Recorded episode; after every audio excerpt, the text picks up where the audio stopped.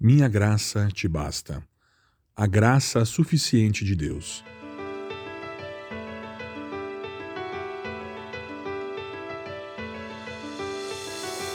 Mas ele me disse: Minha graça é suficiente para você, pois o meu poder se aperfeiçoa na fraqueza.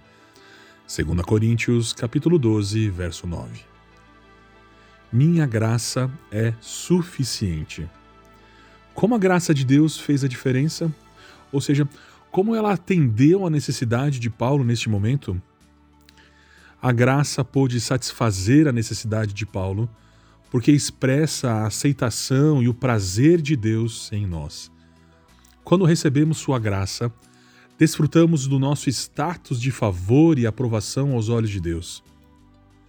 Graça significa que Deus gosta de nós que Ele é favorável para conosco e que temos Sua aprovação e a promessa de seu cuidado. A graça poderia atender a necessidade de Paulo porque ela estava disponível o tempo todo. Quando pecamos ou falhamos, isso não nos coloca fora do alcance da graça de Deus. Como a graça nos é dada livremente em Jesus, ela não pode ser tirada mais tarde se tropeçarmos ou cairmos. Quando chegamos a Deus pela fé através do sangue de Jesus, Sua graça está sempre pronta para nos encontrar e para ministrar as nossas insuficiências. A graça pôde satisfazer a necessidade de Paulo porque era a própria força de Deus. A maior parte do poder deste mundo é expresso em coisas que só podem trazer dano e destruição. Mas Deus ama mostrar seu poder através da sua bondade e graça. Às vezes, associamos bondade com covardia ou timidez.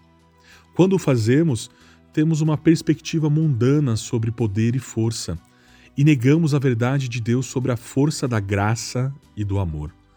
A graça não é fraca nem frouxa. Aliás, é o poder de Deus para completar o que nos falta. Além disso, é pela graça que somos salvos. O próprio apóstolo Paulo escreveu aos Efésios afirmando isso conforme lermos no capítulo 2, verso 4 a 9. Mas Deus é tão rico em misericórdia e nos amou tanto que, embora estivéssemos mortos pela causa dos nossos pecados, ele nos deu vida juntamente com Cristo.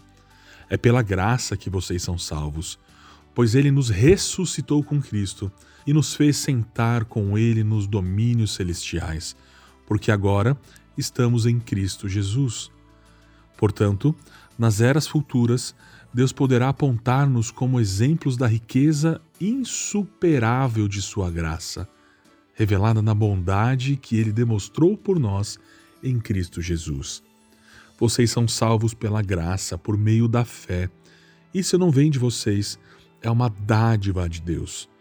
Não é uma recompensa pela prática de boas obras, para que ninguém venha se orgulhar